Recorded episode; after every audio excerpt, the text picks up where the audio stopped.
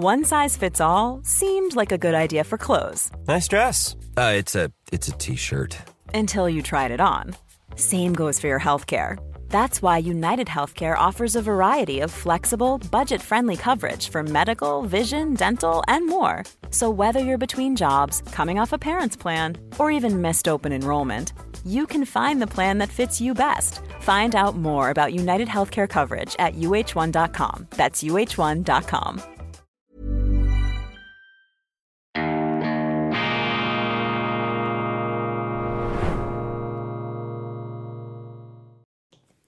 Grüezi miteinander, ganz herzlich willkommen, meine sehr verehrten Damen und Herren. Einen wunderschönen guten Morgen, liebe Freunde. Ich begrüße Sie alle zur schweizerischen Ausgabe von Weltwoche Daily, die andere Sicht, unabhängig, kritisch, gut gelaunt am Donnerstag, dem 16. Februar 2023. Nach einer sehr, sehr kurzen, aber intensiven und erholsamen Nacht stehe ich nun, beziehungsweise sitze ich nun vor Ihnen wieder im Vollbesitz, hoffentlich meiner geistigen und körperlichen Kräfte. Ich hatte gestern ein hochinteressantes Abendessen mit einem deutschen Unternehmer aus Bayern, sehr erfolgreich ähm, tätig in der Hotellerie, in der Gastronomie, innovativ, auch investitionsfreudig, hat die Corona-Zeit gut überstanden, ist dort auch zum Kritiker äh, geworden, darf man sagen, der äh, staatlichen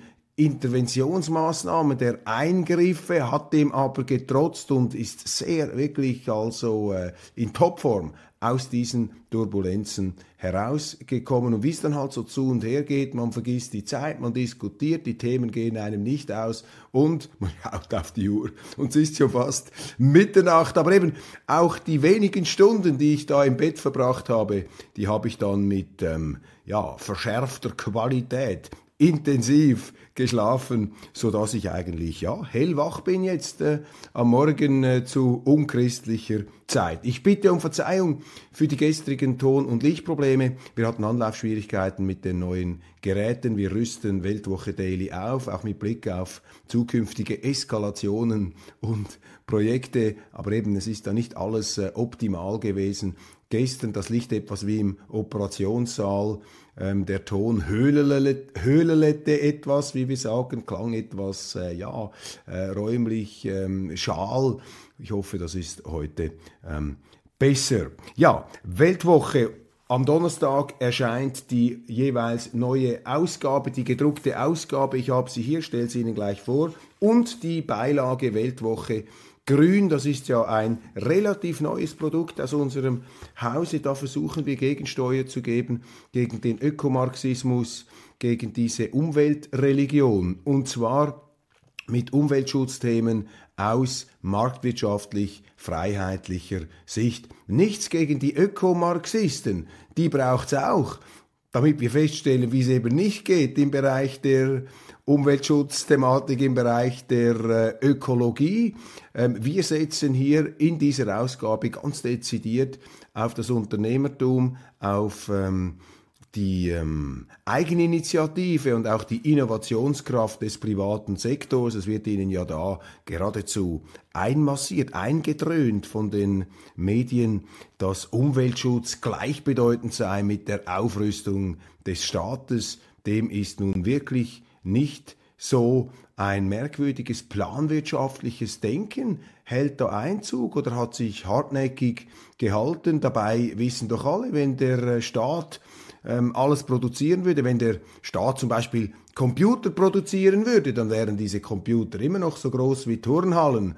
Die Innovation, meine Damen und Herren, und das ist ja die Stärke unserer marktwirtschaftlichen Gesellschaft, die Innovation muss eben im privaten Sektor stattfinden. Den Staat braucht es auch. Den Staat braucht es als Bedingung der Möglichkeit von Recht und Ordnung und auch von Freiheit. Weil wenn Sie keinen Staat, wenn Sie keine Gesellschaft, wenn Sie keine Gesetze haben, dann artet ja die Freiheit zur blutigen Raserei aus, dann äh, machen die Starken die Schwachen fertig, dann herrscht Bürgerkrieg alle gegen alle und deshalb den Staat braucht es auch, aber eben beschränkt auf seine Kernaufgaben. Das geht halt manchmal etwas vergessen, vor allem in politisch grün angehauchten Zeiten. Ich bin auch ein Grüner, aber ein Grüner, der auch grün bleibt, wenn man an der Oberfläche kratzt. Bei den äh, herkömmlichen Grünen ist es ja so, wenn sie da an der Außenschicht etwas äh, herumschaben, dann kommt dann sehr schnell einmal tiefrot zum Vorschein. Unsere Titelgeschichte der heutigen gedruckten Weltwoche. Ich kann Ihnen dieses Blatt natürlich nur wärmstens empfehlen aus neutraler, unbeteiligter Sicht. Ich würde das auch sagen, wenn ich nicht Eigentümer und Chefredakteur der Weltwoche wäre. Eine wirklich durch ihren Abwechslungsreichtum ganz spezielle Zeitung und zwar seit bald 90 Jahren. Wir konzentrieren uns auf dieses Thema, das ja mit äh, gespenstischer Gleichförmigkeit in den Medien geradezu totgeschwiegen wird in unseren Medien.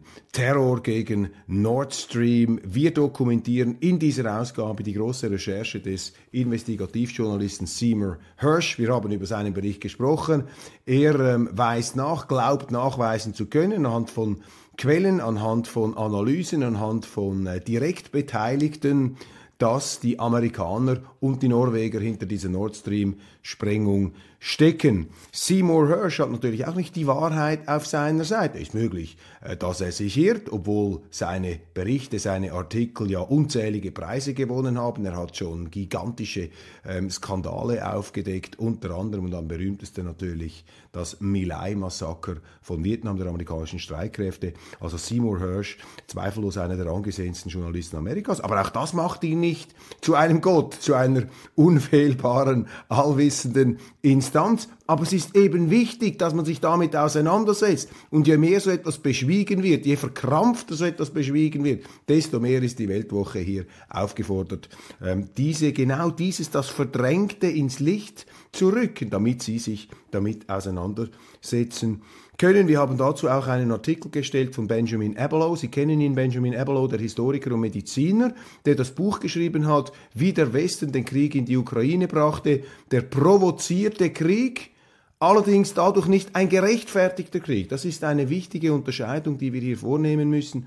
Viele Leute zucken ja davor zurück, wenn man sagt, der Ukraine-Krieg ist durch die NATO-Osterweiterung ähm, geradezu heraufbeschworen worden. Der Westen hat hier einen ganz wesentlichen Anteil gespielt. Da muss man immer präzis argumentieren, weil einen das äh, schnell in den Verdacht bringt, man möchte eine kriegerische Aktion einfach rechtfertigen. Und das ist eine kriegerische, verbrecherische, gegen das Völkerrecht gerichtete Invasion der Russen. Das schlägt keine Geiß weg, aber die Russen sind nicht die Ersten und sie werden nicht die Letzten sein, die so etwas so machen. Und die Russen sind natürlich subjektiv überzeugt, das Völkerrecht nicht gebrochen zu haben, wenn das Völkerrecht die alleinselig machende Instanz wäre dann hätten wir auch keine Kriege mehr. Hier gibt es dann eben unterschiedliche Auffassungen. Also ein provozierter Krieg, aber kein dadurch gerechtfertigter Krieg. Das ist die These von ähm, Benjamin Abelow und er analysiert etwas den Artikel und äh, erklärt, warum er ihn überzeugend findet. Und er erwähnt in diesem Text auch zu Seymour Hirsch etwas ganz Bemerkenswertes, dass nämlich die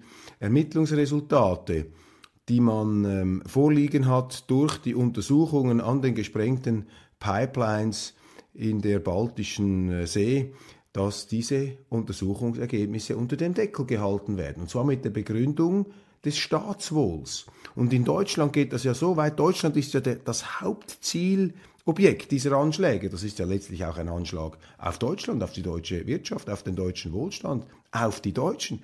Der größte terroristische Anschlag der Nachkriegszeit. Und die Deutschen, die deutsche Politik, das muss man sich einmal auf der Zunge zergehen lassen ist gar nicht bereit, das aufzudecken. Die ist gar nicht bereit, das aufzuklären. Man verweigert sich dem. Politiker sagen, es ist egal, das muss uns gar nicht mehr interessieren. Und das sind sehr, sehr beunruhigende Indizien. Auch die Rückendeckung, die diese Politiker, diese Verduscher, diese institutionalisierten Verduscher erfahren durch die Medien, Zumindest bei mir erzeugt das das Gefühl, hier völlig im falschen Film zu sein. Sind wir eigentlich alle in einer Marschkolonne ähm, des Krieges ähm, einge, einbetoniert, eingeschweißt? Ähm, gibt es keine Unabhängigkeit mehr zwischen den Medien und dem Staat, zwischen der Regierung und den Zeitungshäusern? Ist hier alles in einem großen medial-gouvernementalen Komplex, analog zum militärisch-industriellen staatlichen Komplex, ist das nun alles zusammengeschmolzen, in einem Topf verwirbelt. Das wäre das ist sehr, sehr gefährlich, meine Damen und Herren. Und darum ähm, braucht es doch hier solche Stimmen wie die von Seymour Hersh, weil das ist die Essenz der Demokratie. Und wir bilden uns jetzt nicht ein bei der Weltwoche, dass wir hier die Demokratieretter sind. Nein, aber die Medien haben einen ganz wichtigen Auftrag, hier eben die Meinungsvielfalt offen zu halten, eben Gegensteuer zu geben, die offiziellen Narrative in Frage zu stellen. Der berühmte amerikanische Chefredakteur Ben Bradley, der damals ähm, verantwortlich war für die Washington Post, als die Watergate-Affäre aufgedeckt wurde, er hat mir gesagt, glauben Sie nie etwas, was Ihre Regierung sagt. Heute sind die Journalisten zu Regierungsgläubigen verkommen oder sie drohen es zumindest zu werden. Es gibt löbliche Ausnahmen, auch in Deutschland, gibt auch in der Schweiz immer wieder unbequeme. Aber sie spüren ja die Stimmung. Es herrscht ja da draußen ein geradezu ballistisches Klima, ein Klima, der äh, Skischartenartigen Feindseligkeit, alles Abweichende vom Mainstream wird da sofort fast auf Vorrat zum Abschuss freigegeben und viel, immer mehr Leute denken, haben das Gefühl, ja, man darf ja seine Meinung nicht mehr sagen. Also Terror gegen Nord Stream, wie die USA die deutsch-russischen Gaspipelines zerstörten, die große Recherche der Reporterlegende Seymour Hirsch, ergänzt mit einer Analyse von Benjamin Abelow, dem Historiker und Mediziner, dem Abrüstungs- und Atomwaffenexperten und Publizisten, den wir Ihnen hier auch schon vorgestellt haben. Dann dagegen geschnitten, das ist eben auch die Weltwoche,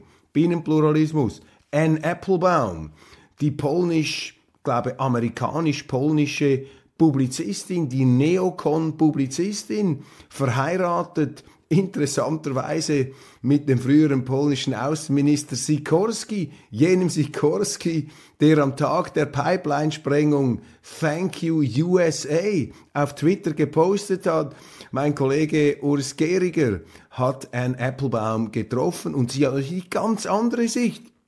Sie sagt, sie erläutert, Putin wird die Ukraine niemals erobern, er wird diesen Krieg niemals gewinnen und ähm, ich zeige auch auf, das ist äh, Anne Applebaum, sie zeigt auch auf, wie eine Friedensperspektive aus ihrer Sicht aussehen könnte. Also hier prallen wirklich in der Weltwoche die ähm, Meinungen aufeinander. Pierre Heumann, das habe ich schon angekündigt, mein Kollege hat die Joanna Lai getroffen, die taiwanesische Oppositionspolitikerin und ähm, Politologin, die in den USA studiert hat, tätig gewesen ist und sie bringt eben ihre andere Sicht zum Verhältnis Taiwan-China. Sie plädiert für einen Frieden mit China, für Appeasement gegenüber China. Oh Schreck, oh Graus, auch sein Wort, das man nicht mehr in den Mund nehmen darf. Italiens letzte Königin, das abenteuerliche Leben der Mussolini-Gegnerin Maria José von Nicolas Farrell. Marco Chiesa muss den Turbo zünden. Es ist Wahljahr und seine SVP ist im Formtief. Hubert Moser, unser Mann im Bundeshaus, vergesst Horizon 2020. Professor Matthias Binswanger über die lähmende Bildungsbürokratie. Professor Matthias Binswanger, auch ein Mann, der immer wieder produktiv aufmischt und dagegen hält. Großartig. Solche Leute brauchen wir, das ist, äh, das ist wichtig. Das äh, erweitert eben die Erkenntnis. Wenn alle das Gleiche schreiben und sich darin auf die Schultern klopfen, dann bringt das nichts. Philipp Gut übrigens, unser Kollege, noch mit einer Analyse zu zehn Jahren AfD und zwar nicht ähm, dermaßen, ja, einseitig und voraussehbar, wie Sie das lesen können, äh, in vor allem auch deutschen Medien, aber auch zum Teil bei uns. Nämlich interessant, ist auch etwas. Und siehe, Deutschland bewegt sich doch, da gibt es eben auch andere Parteien. Nun noch zur Weltwoche Grün. Das ist wirklich eine Beilage, falls Sie das noch nicht so zur Kenntnis genommen haben. Das möchte ich Ihnen sehr empfehlen. Da hat es einfach auch aus anderer Sicht Annäherungen an das Umweltthema. Seht schon, der Tonfall ist anders als bei solchen äh, ökologisch ähm, inspirierten publizistischen Erzeugnissen. Ähm, am Anfang zum Beispiel hier die Rubrik Die Welt geht doch nicht unter, vier gute Nachrichten, zusammengestellt vom redaktionell Verantwortlichen Beat Gigi. Da fängt es also schon mit einem positiven Impuls an. Dann Herbert Cerutti, der große Wissenschaftsjournalist, der über Überlebensstrategien in der Tierwelt schreibt. Sehr interessant, wie sich Tiere den unterschiedlichen Bedingungen anpassen konnten. Und dann einige ähm, Artikel hier aus dem Blatt. Zum Beispiel ähm, die neue Generation von Kernreaktoren eröffnet bisher unbekannte Dimensionen in der Stromproduktion. Abfall wird zu Brennstoff. Götz Ruprecht, CEO des kanadischen Unternehmens Dual Fluid. Oder hier wo der Biomotor brummt. Eine private Biogasanlage im Kanton Zürich produziert aus Grünabfällen und Hofdünger Elektrizität. Die raffinierte Energieumwandlung liefert Naturstrom für 730 Haushalte. Und täglich grüßt der Klima Kollaps. Benny Peiser, Klimawissenschaftler und Aktivisten sind starr fixiert auf das Ziel, die Erderwärmung auf 1,5 Grad zu begrenzen. Was nun, wenn beim Überschreiten der Schwelle nichts passiert? Oder aber Dr. Andreas Hieke, Physiker und Gründer und Inhaber von Themis Scientific LLC, auf Einladung eines Nobelpreisträgers baute er an der Stanford University School of Medicine ein von ihm erfundenes physikalisches Instrument zum Sequenzieren von Proteinen. Von Amerika lernen! Eine sichere Energieversorgung ist die Grundlage für Frieden und Wohlstand.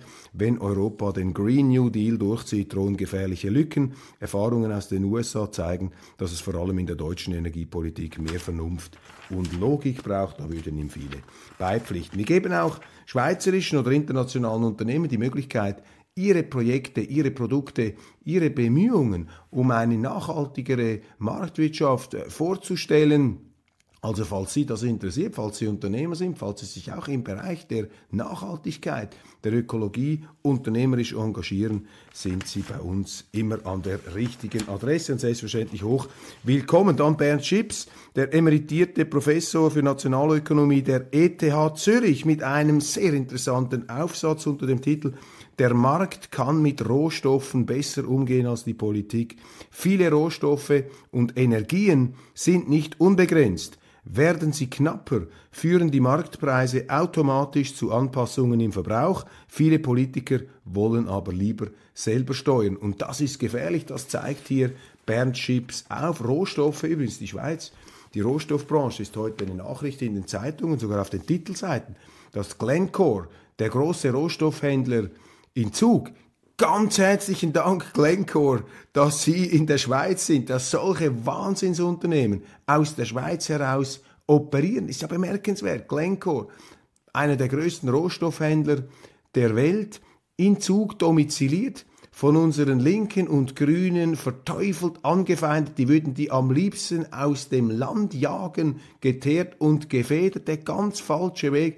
Wir Schweizer müssen dankbar sein, dass solche internationalen Konzerne bei uns sind. Und wir müssen uns immer die Frage stellen, warum sind diese bei uns, diese Konzerne? Und was müssen wir tun, dass sie auch in Zukunft hier bleiben? Diese wohlstandsverwahrloste Überheblichkeit, dass man das für selbstverständlich nimmt, dass diese Konzerne hier sind, das ist gefährlich. Und Glencore hat äh, natürlich jetzt äh, ein paar gute Jahre hinter sich. Auch diese ähm, abstrusen äh, Sanktionen, die ergriffen wurden, die ja die Rohstoffe, die ohnehin knappe Güter sind, noch verknappt haben, dadurch die Preise nach oben getrieben, haben selbstverständlich auch zu einem äh, sehr erfreulichen Geschäftsgang geführt. Aber ich möchte hier vor allem den Gedanken noch platzieren, diese Rohstoffhändler, die Rohstoffbranche, mittlerweile so groß wie die Finanzindustrie in der Schweiz, also ein wichtiger Pfeiler unserer Volkswirtschaft, diese Rohstoffhändler, die produzieren, oder sagen wir so, sie gewährleisten die Fundamente unserer Zivilisation,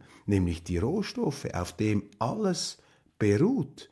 Und diese ja, frivolen, leichtfertigen Kapitalismusabschaffer da, grüner oder linker oder roter Provenienz, die in ihrem Leben sich noch nicht dadurch hervorgetan haben, äh, dass sie besonders viel Wertschöpfung äh, getrieben und Arbeitsplätze geschafft haben, die sehen das völlig falsch und die sind natürlich eine Bedrohung für diese Fundamente der Zivilisation. Also die Rohstoffhändler, die müssen nicht verteufelt werden, sondern sie müssen auch für ihre zivilisatorische Arbeit müssen sie gelobt werden. Ganz wichtig, also lassen Sie sich da nicht runterziehen von den entsprechenden Negativschlagzeilen und ähm, freudlosen Kommentaren. Es reicht mit der importierten Gewalt. Martina Bircher, Nationalrätin, Mitglied der Staatspolitischen Kommission, Mitglied der Arbeitsgruppe Asyl- und Sozialvorsteherin Aarburg im Kanton Aargau, ist eine der profiliertesten Migrationspolitikerinnen der Schweiz. Wir haben über sie schon vor Jahren berichtet, als sie noch nicht auf der nationalen Bühne tätig war. Und Martina Bircher hat einen Beitrag geschrieben auf der Webseite der SVP und äh, diese, dieser Beitrag, der ist ähm, bemerkenswert. Er ist bemerkenswert, weil er ein Schlaglicht wirft auf ein wirklich beunruhigendes Problem, auf die Nebenfolgen einer verfehlten Migrationspolitik, einer Migrationspolitik der offenen Grenzen und der behördlich tolerierten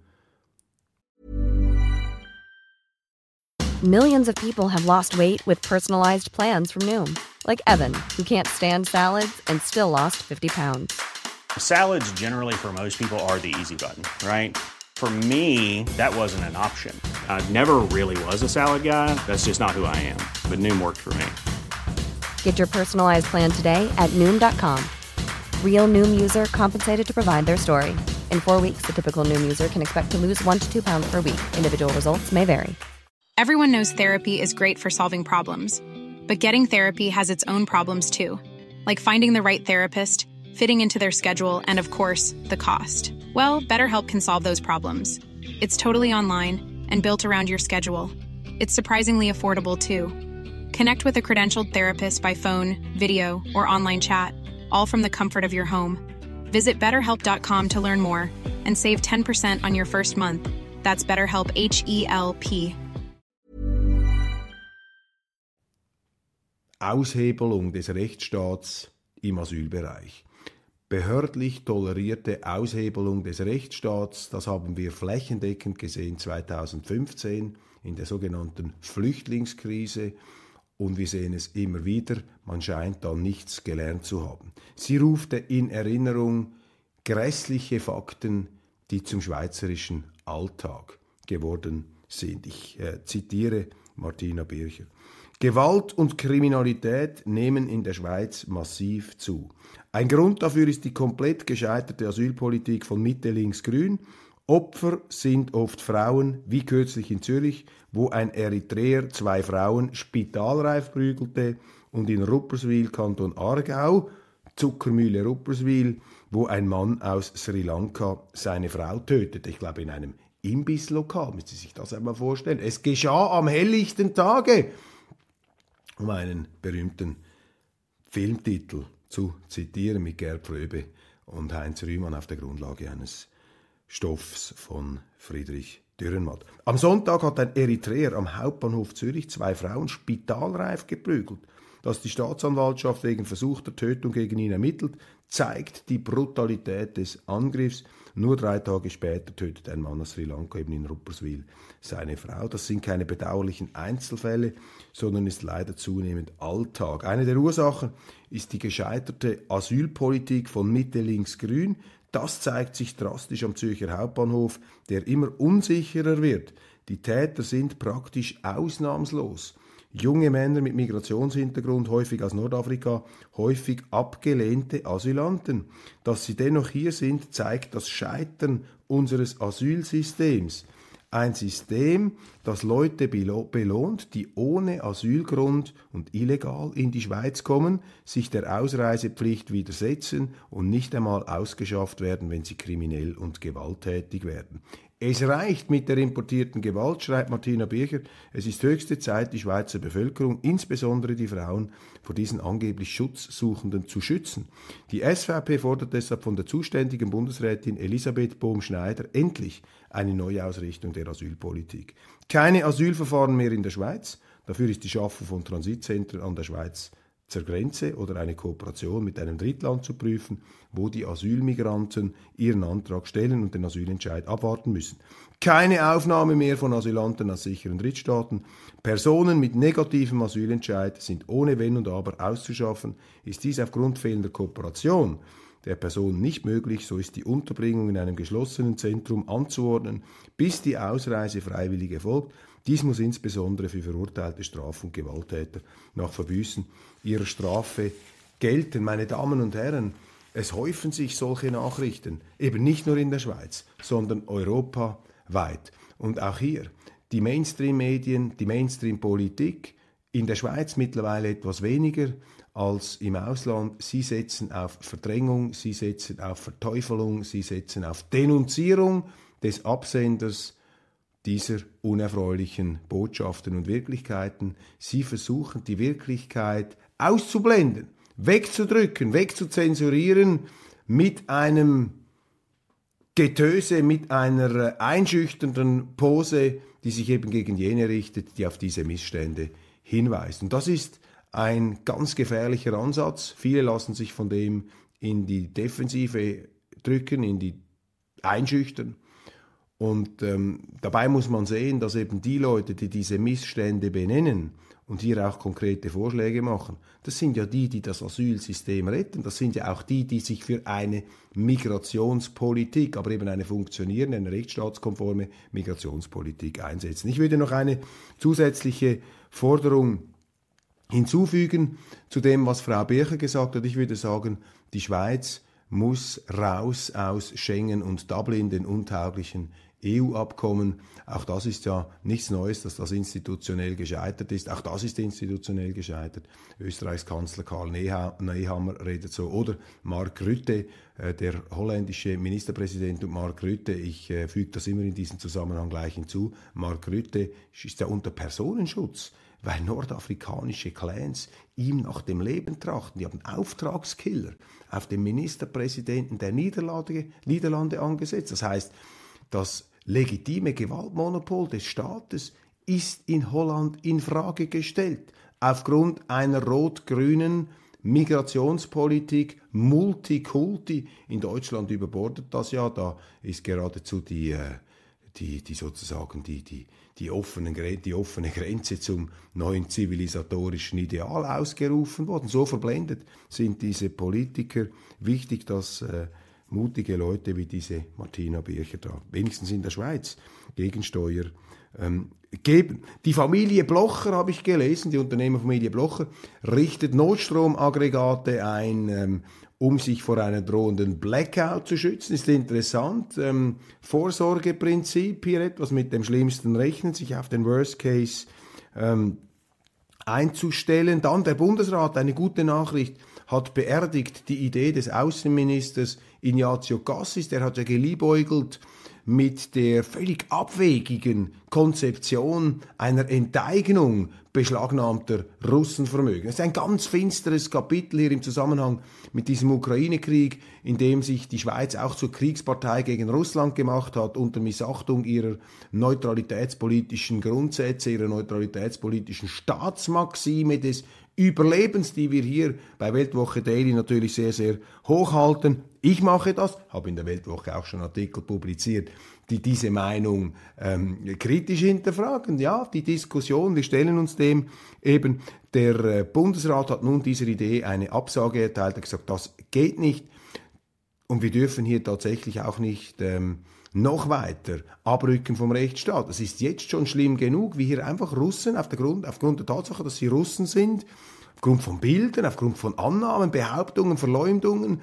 Die Leute, die das dann aussprechen, haben nicht die geringste Ahnung von den genaueren Umständen. Also die Gerichtshöfe der Moral tagen hier gegen die Gerichtshöfe des Rechts und die Gerichtshöfe der Moral kennen eben keine Prozessordnung. Also die Schweiz hat bereits fürchterlich sich versündigt, äh, sich vergangen an ehernen Beständen unseres Rechtsstaats, an der Eigentumsgarantie, auch an der Niederlassungsbewilligung. Es gibt Russen, die dürfen nicht mehr in die Schweiz einreisen, obwohl sie eine Niederlassungsbewilligung haben, weil die Schweiz in die Knie gegangen ist vor diesen EU-Sanktionen, vor einer EU, die auch in anderen Bereichen zusehends Willkür, ähm, Aspekte immer mehr aufscheinen lässt. Jetzt zum Glück ist man hier ähm, nicht weiter eine rote Linie gezogen.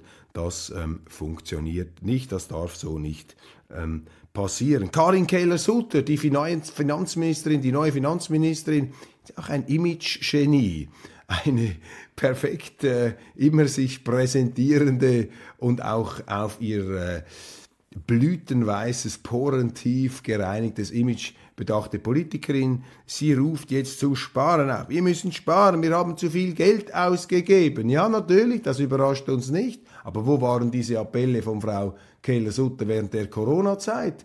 Da hatte sie auch nicht den Mut, aufzustehen und zu sagen, Entschuldigung, wir geben hier zu viel Geld aus, das geht doch nicht, dass wir den Staat hier überbordend zum Träger aller Lebenslasten erklären. Das ist Sozialismus und Sozialismus führt früher oder später, auch wenn es ein Corona-Sozialismus ist, ein Gesundheitssozialismus, das führt direkt zu einer Kollision mit der Betonwand der Wirklichkeit. Da zerschellt dann jeweils diese sozialistische Politik, da haben wir nichts gehört, aber jetzt eben wieder wohlfeil kommt sie und sie sagt natürlich auch nichts darüber, dass das Asylchaos, das Milliarden verschlingt in der Schweiz, dass sie das mit zu verantworten hat als jahrelange Justizministerin. Also ich misstraue immer diesen Politikern, die da in Erscheinung treten mit ihren moralischen Appellen, überhaupt nicht angekränkelt von irgendwelcher Selbstkritik, äh, die sich da immer je nach Wind- und Wetterlage optimal und sandgestrahlt präsentieren. Die Schweiz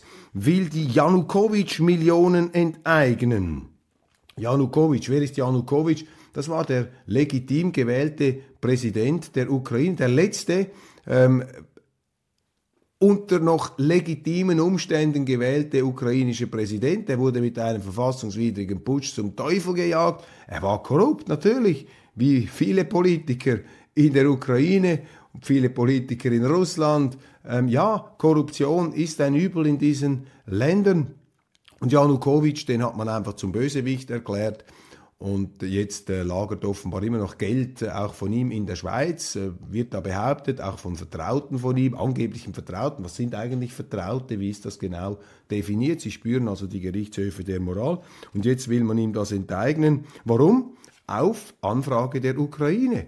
Und diese Ukraine, diese Politiker der Ukraine, Entschuldigung, die erweisen sich, ich weiß, man darf das nicht sagen, aber die sind für mich, das ist mein subjektiver Eindruck, vielleicht liege ich falsch, das sind einfach Nervensägen, das sind Ärgernisse. Mich irritiert das zutiefst, wie diese ukrainischen Politiker, allen voran Zelensky, mit einer wirklich also breitbeinigen Selbstverständlichkeit Staaten wie die Schweiz immer wieder aufrufen, ihre Rechtsordnung auszuhebeln äh, sich auch erdreisten, erfrechen, die Schweiz permanent zu kritisieren, den äh, Rechtsstaat zu kritisieren, das äh, das IKRK zu kritisieren, das Internationale Rote Kreuz und alle hineinziehen wollen in ihren Krieg. Und ich befürchte, dass man hier natürlich auch wieder einknicken wird. Der Bundesrat und auch ähm, Angehörige und ähm, sich im Bundeshaus aufhaltende mussten evakuiert werden, weil ähm, dieser Tage ein in militärischen Ausrüstung oder in militärischen Uniform ähm, Gegenständen gekleideter Mann, offensichtlich verwirrt, wie sich herausgeht, dem Bundeshaus genährt hat. Und die sind dann sofort äh, evakuiert worden. Ich habe gestaunt, also nicht mit Kampfjets und Kampfhelikoptern hat man hier eine Luftlandeoperation gemacht oder eine amphibische ähm, äh, Aktion über die Aare zur Rettung und zum Schutz unserer äh, Behörden meiner Sicht etwas eine Überreaktion. Also der Mann ist nicht mit einem Waffenarsenal aufmarschiert oder mit einer Privatarmee. Und jetzt wird das Ganze auch wieder irritierend von den Politikern ausgenützt. Sie versuchen sich hier jetzt als, als Opfer einer polarisierten Stimmung zu erklären. Entschuldigung, liebe Kollegen, Politiker ist ein gefährlicher Job. Natürlich, wer sich exponiert, das ist so, aber man muss auch aufpassen, dass man diesen Opferstatus nicht zelebriert, denn die, die das machen, die möchten dann sehr gerne äh, jede Kritik, die in Zukunft an ihnen geäußert wird, auch schon zu einer Art Vorbereitung eines Attentats erklären. Muss immer aufpassen, wenn man solche Fälle dann auch instrumentalisiert, überinszeniert, meistens eben in der Absicht äh, machen das die Politiker, um jede Form von Kritik von sich ähm, abzuweisen. Übrigens das Schweizer Fernsehen auch. Das Schweizer Fernsehen zusehends in der Kritik für eine also nun nicht mehr wegleugnbare ideologische Einseitigkeit. Das Schweizer Fernsehen ähm, bringt jetzt so Clips, Mitarbeiter, und die versuchen hier ihnen einzureden, dass jede Kritik am Schweizer Fernsehen ist ein Angriff auf die Institution, Angriff auf die Demokratie, Angriff auf die Meinungsvielfalt. Auf welche Meinungsvielfalt? Die sind ja beim SRF nicht ähm, zu ähm, äh, mehr beobachten. Die schottische Regierungschefin Nicola Sturgeon gibt auf, Sie wird zu Fall gebracht durch einen hochinteressanten Fall, nämlich unter ihrer Regierung, sie ist ja auch für den äh, Austritt aus äh, Großbritannien, aus, äh, sie möchte da wieder selber dastehen. Also sie ist gegen den Brexit, aber gegen den Schott-Exit aus Großbritannien, Schottix, da ist sie dann ähm, Scottix, wie man das sagen will, ähm, da ist sie dann dafür, also auch nicht ganz kohärent. Und jetzt unter ihrer Regentschaft hat eben auch diese Woke Kultur, dieser Woke-Unsinn äh, Einzug gehalten. Und da hat nun also ein für den doppelte Vergewaltigung verurteilter Mann während des Prozesses ähm, eine Geschlechtsumwandlung gemacht. Also jetzt nicht operativ, sondern einfach äh, durch Eintrag im Personenregister, damit er dann in ein Frauengefängnis eingeliefert wird. Ein Doppelvergewaltiger. Klar, gab es natürlich Proteste, weil dieser Mann, ein Adam G., äh, dann in diesem Frauengefängnis war. Und die Frauen gesagt, du geht's eigentlich noch, das ist ein Vergewaltiger, sie kann sich einfach zur Frau erklären. Dann haben sie dann in ein Männergefängnis gebracht. Und aufgrund dieser ähm, Geschichte ist Nicola Sturgeon in Kritik geraten.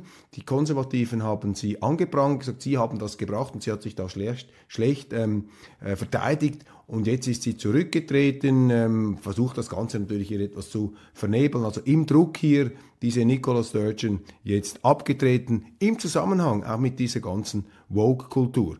Glencore mit dem Riesengewinn, darüber haben wir gesprochen, und die NZZ mit einem zweiseitigen Riesenporträt der deutschen Außenministerin Annalena Baerbock. Auch interessant, dass man der jetzt auf zwei Seiten schon huldigt. Russland sucht eine Vorentscheidung im Krieg. Putin ramassiert da die Flugzeuge zusammen. Man erwartet ja eine Offensive. Über 500.000 russische Truppen sollen sich da ähm, aufhalten im äh, Kriegsgebiet, in der Nähe des Kriegsgebiets, die halten sich noch zurück. Warum? Was steckt da dahinter? UFO-Spekulationen in den USA, das geht da weiter, 99 Luftballons und da ist die Stimmung zusehends vergiftet. Jetzt auch die Chinesen, äh, die den Amerikanern drohen und die Amerikaner, die unbekannte Flugobjekte vom Himmel holen. Sie schießen vorher ähm, äh, bevor sie abklären, was es eigentlich ist. Also Cowboy-Justiz wie in den 50er Jahren in Hollywood, leider hier jetzt in der realen Wirklichkeit.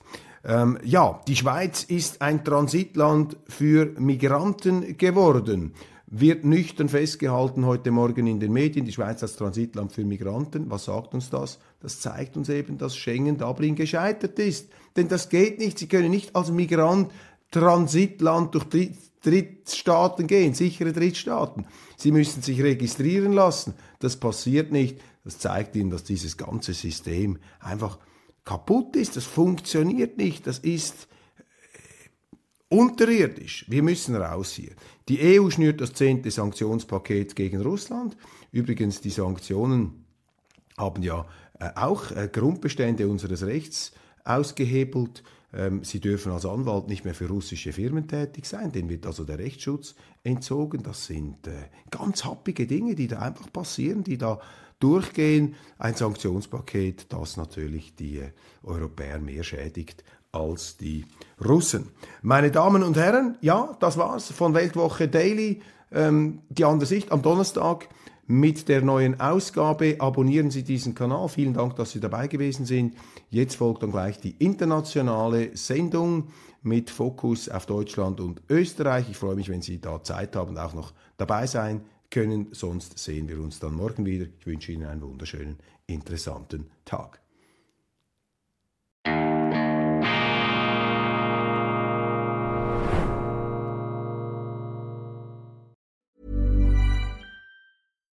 When you make decisions for your company, you look for the no-brainers. And if you have a lot of mailing to do, stamps.com is the ultimate no-brainer. It streamlines your processes to make your business more efficient, which makes you less busy. Mail checks, invoices, legal documents, and everything you need to keep your business running with stamps.com.